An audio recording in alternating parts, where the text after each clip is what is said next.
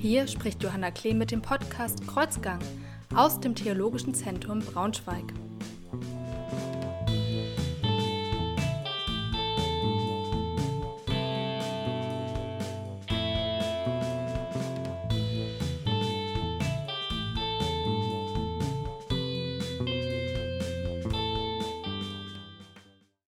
Heute rede ich mit Uwe Meyer. Er ist Gärtner und Agrarwissenschaftler und wir reden über Covid, Biodiversität und Agrarethik. Schön, dass Sie da sind. Ja, ich bedanke mich für die Einladung und freue mich, dass ich über die Themen, die anstehen derzeit, etwas sagen darf. Sie sind ja selber an Covid erkrankt gewesen. Welche Erkenntnisse haben Sie für sich aus dieser Krankheit gewonnen? Wenn man aus der Zeit heraus ist, in der man starke Atemnot hat und in der man wirklich kämpft um jedes bisschen Atem.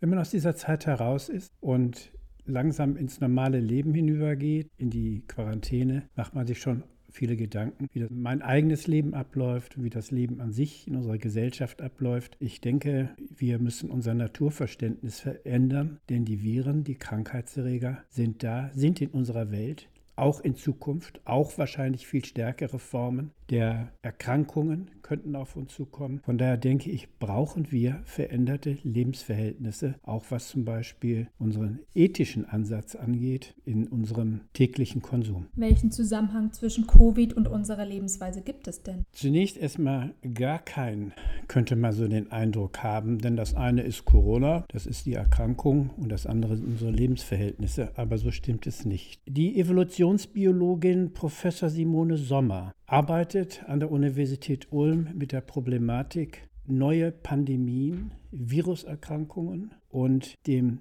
Verschwinden der Arten.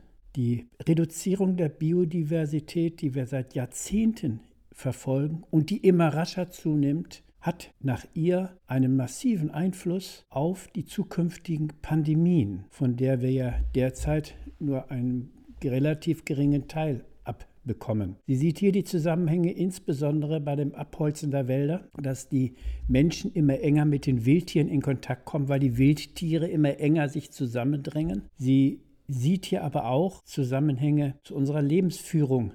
Denn wenn wir zu Hause ein Schnitzel essen, dann kommt das in der Regel von einem Schwein, das mit Soja gefüttert wurde. Und dieses Soja, das kommt aus Brasilien oder Argentinien, nämlich von den Flächen, in denen die Urwälder abgeholzt worden sind. Und dieses Soja geht in die Tröge unserer Nutztiere und wir ziehen damit unsere Tiere groß, die wir dann anschließend wieder exportieren. Hier sehen wir also einen engen Zusammenhang zwischen dem Abholzen der Wälder, Verlust der Biodiversität und auch dem Klima. Insofern, weil ja eben die Wälder abgeholzt werden, werden wir auch den Klimawandel nur aufhalten können, wenn wir endlich damit aufhören. Also die Enge zwischen Corona, Klima und Biodiversität ist gegeben. Was genau kann man denn unter Biodiversität verstehen? Biodiversität ist die Vielfalt der Arten und die Vielfalt der Biotope, also der Arten, die in bestimmten Landschaftsbereichen leben. Und äh, die Biodiversität hat in den letzten Jahren deutlich in der Diskussion gewonnen, auch hinsichtlich des Klimawandels und des Artenverlustes. Es würde mich jetzt nochmal genauer interessieren. Wie problematisch ist denn der Verlust an Biodiversität? Der Biodiversitätsverlust hat inzwischen problematische Ausmaße angenommen, ja geradezu bedrohliche. Eine der zahlreichen Auswirkungen ist neben der genetischen Verarmung die Umnutzung von Urwäldern in Agrarflächen. Ich habe es eben schon mal angedeutet, ich sage es nochmal besonders deutlich. Die Lebensraumzerstörung und Veränderung der Landnutzung führen zu erhöhten Kontakten zwischen Wildtieren, Nutztieren und Menschen und begünstigen so die Entstehung und Ausbreitung dieser sogenannten neuartigen Krankheiten, wie zum Beispiel SARS, Hanta von Nagetieren übertragen, MERS hauptsächlich im arabischen Raum vorkommend und Zika hauptsächlich in Südamerika vorkommt. Das hat Auswirkungen auf das Klima und könnte neue Studien zufolge auch Auswirkungen auf diese Virus bedingten Pandemien haben, wie wir sie derzeit mit Corona haben. An diesen Dingen ist man am Arbeiten, aber wir sehen das bei Corona, den wir jetzt haben, ein relativ neues Virus und wenig erforscht. Jeden Tag kommen neue Erkenntnisse und das habe ich auch bei meiner Erkrankung bemerkt. Ich wusste, als ich krank wurde, das war relativ früh, Anfang März, nicht, dass es von Bedeutung ist, dass man vielleicht blutverdünnende Mittel zu nehmen hat. Die haben mir vielleicht das Leben gerettet, weil ich die ohnehin nehme. Heute weiß man seit einigen Wochen, insbesondere durch die Pathologie in Hamburg-Eppendorf im Krankenhaus, dass Corona die Verklumpung von Blut fördert und damit die Thrombosen und auch möglicherweise Gehirnschläge. Das wusste ich damals nicht. Es war vielleicht auch reiner Zufall dadurch, dass ich überleben konnte. Biodiversität ist ja in der öffentlichen Wahrnehmung weniger im Fokus als der Klimawandel. Nun haben Sie gesagt, dass das eigentlich aber etwas ist, was uns mehr betrifft. Das heißt, wieso sollten wir uns mit Biodiversität beschäftigen? Welche Auswirkungen hat das für uns und können wir überhaupt noch etwas tun? Ich möchte hier mal mit einem berühmten Zitat von Alexander von Humboldt, diesem berühmten Naturforscher und Philosophen, antworten. Alles hängt mit allem zusammen. Stellen Sie sich vor, ein Netz geflochten aus vielen Knoten, übereinander gelegt, dreidimensional aufgeschichtet. Jeder Knoten ist mit allem verbunden und Sie ziehen bei diesem Netz an einem einzigen Knoten. Dann verschiebt sich das gesamte Netz. Das werden Sie am Anfang nicht merken, wenn vielleicht dieser oder jener Knoten verschwindet oder dieses oder jenes Tier. Im letzten Jahr haben wir es plötzlich gemerkt. Wir stellten fest, dass es kaum noch Insekten gibt. Das hat ja Ursachen. Wahrscheinlich die moderne Landwirtschaft, aber wahrscheinlich nicht nur. Wenn die Insekten fehlen, fehlen auch die Singvögel. Unser ganzes Gefüge um uns herum gerät auseinander. Nun stellen Sie sich mal vor, sowas passiert im tropischen Regenwald, wie in Südostasien. Ich habe mir das da angesehen. Wenn Sie über Sumatra fliegen, sehen Sie nur noch Ölpalmen, Teile von Borneo. Nur noch Ölpalmen. Hier haben wir keine Biodiversität mehr. Dort gibt es nur noch eine einzige Pflanze. Die Orangutans verschwinden. Die haben schon gar keine Chance mehr. Aber es verschwinden ja nicht nur diese Primaten, sondern auch vieles andere an kleinen Insekten, die mit den Orangutans zusammenhängen. Nun kann man sagen, was geht uns das an? Das, was interessiert uns das überhaupt? Wir können doch genauso weiterleben. Eben nicht. Und das sehen wir an Corona. Die Natur zeigt uns den Weg. Wenn wir uns nicht entsprechend verhalten, dann hat die Natur, natürlich völlig unbewusst, Mechanismen, uns zu zeigen, das ist der falsche Weg. Was könnten wir denn tun zum Schutz der Arten? Es gibt ja immer mal Projekte wie Wildblumenfelder und ähnliches. Sollten diese weiter gefördert werden? Haben wir überhaupt eine Chance, dass die Diversität nicht abnimmt? Ja, natürlich haben wir die Chance. Aber ich bin, ich persönlich bin hier sehr pessimistisch. So Wildblumenwiesen in der Stadt, wie bei uns in Braunschweig, wunderschönes Programm für die Bienen und Wildbienen und für andere Insekten Wunderbar. Auch für deinen Balkonkasten zu Hause ist es sinnvoll, den auch vielleicht mit Wildblumen anzusehen. Aber das ist es nicht alleine. Das kann es nicht alleine sein.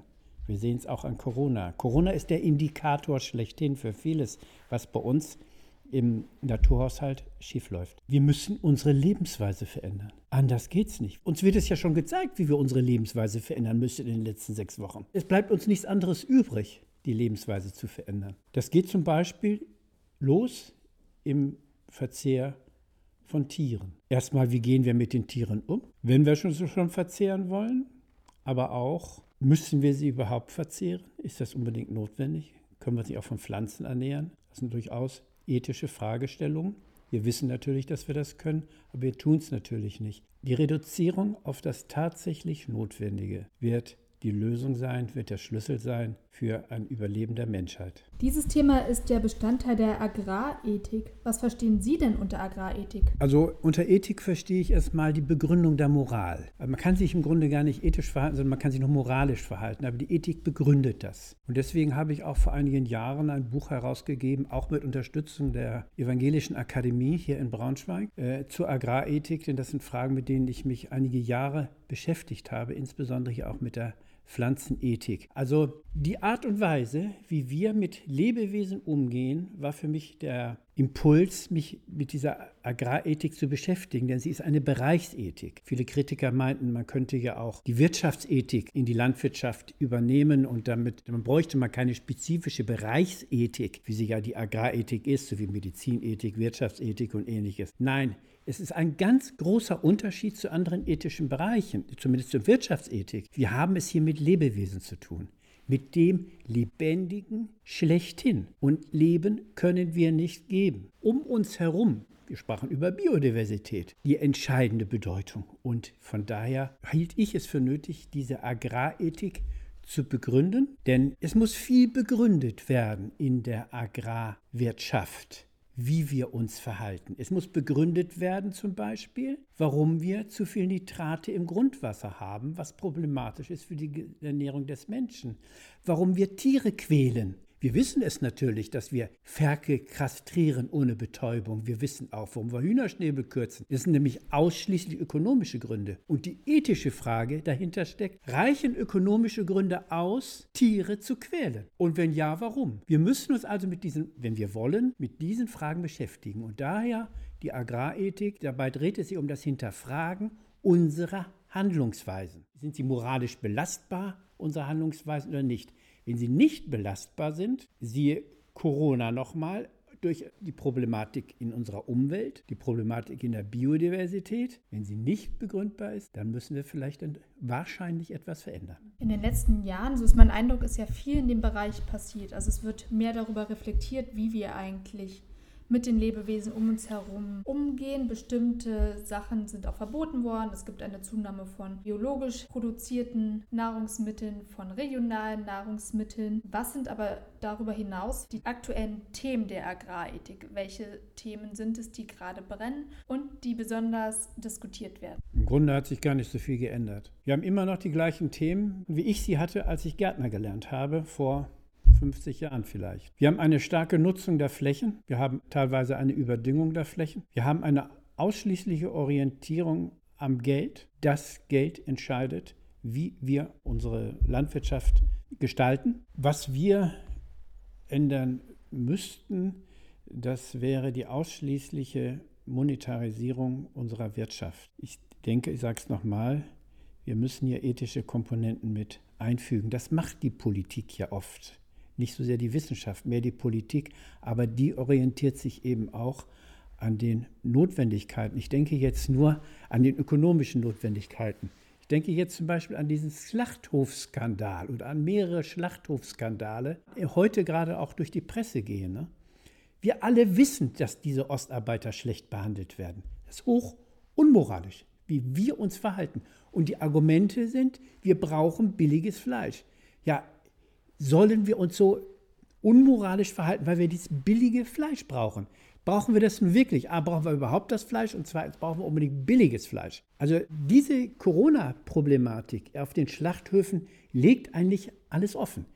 Es ist in der Landwirtschaft zum Teil eine Schweinewirtschaft. Was ich noch ergänzen wollte, ist natürlich, dasselbe haben wir ja auch bei dem Spargelanbau. Also auch da gab es ja Todesfälle im Zusammenhang mit Covid, weil eben Menschen zum Abbau des Spargels nach Deutschland kommen und dort teilweise unter Bedingungen arbeiten, die nicht den Hygienestandards entsprechen, auch wenn natürlich versucht wird, darauf zu achten. So wie wir leben, führt das eben auch immer zu ethischen Fragestellungen. Denn das, was wir als Lebensstandard haben, das bedeutet eben für andere auch, dass sie für uns arbeiten und vielleicht sogar ihr Leben dadurch in Gefahr bringen. Wir hatten hier in Braunschweig eine Auseinandersetzung um Industrieflächen im Gebiet von Geithilde. Da ging es darum, dass hochfruchtbare Böden abgeschoben werden sollten, um dort Industrieflächen zu errichten. Stellt sich hier die ethische Frage, ist das vertretbar, hochertragsfähige Böden mit höchster Bodenpunktzahl zu vernichten, um Industrieflächen zu bauen? Wir befinden uns in einer Dilemmasituation. Auf der einen Seite ist es wichtig, Arbeitsplätze zu schaffen, auf der anderen Seite werden Böden vernichtet und es wird Biodiversität vernichtet. Denn im Boden ist ein Höchstmaß an Aktivität, besonders in diesen fruchtbarsten Böden im Süden von Braunschweig, der sich ja wie so ein Schwarzerdegürtel von Hildesheim bis in die Ukraine rüberzieht. Diese Böden müssen für die Menschen, für die Ernährung, aber auch fürs Klima erhalten bleiben. Denn Bodenschutz ist aktiver Klimaschutz. Humus legt in größten Mengen Kohlenstoff fest. Ist also eine Klimasenke. Hier sieht man wieder den Zusammenhang zwischen Biodiversität, nämlich Biodiversität des Bodens, Klimaschutz, Klimawandel und die Intensivierung von Pflanzenbau und Zerstörung von Böden für Industrialisierung. Wir sehen auch wieder hier, alles hängt mit allem zusammen. Und deswegen brauchen wir auch diese spezifische Agrarethik, damit wir bei jedem Schritt hinterfragen, welche Auswirkungen hat es? Hat es positive Auswirkungen? Ja. Hat es negative Auswirkungen? Nein. Können wir es abwägen? Und wenn ja, welche Bedeutung hat die Politik bei diesen Abwägungen untereinander?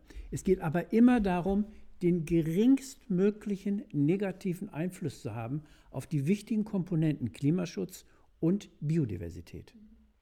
Dann danke ich Ihnen für dieses anregende Gespräch. Ich war im Gespräch mit Uwe Meyer. Er ist Gärtner und Agrarwissenschaftler. Bleiben auch Sie behütet und kommen Sie gut durch die nächste Woche.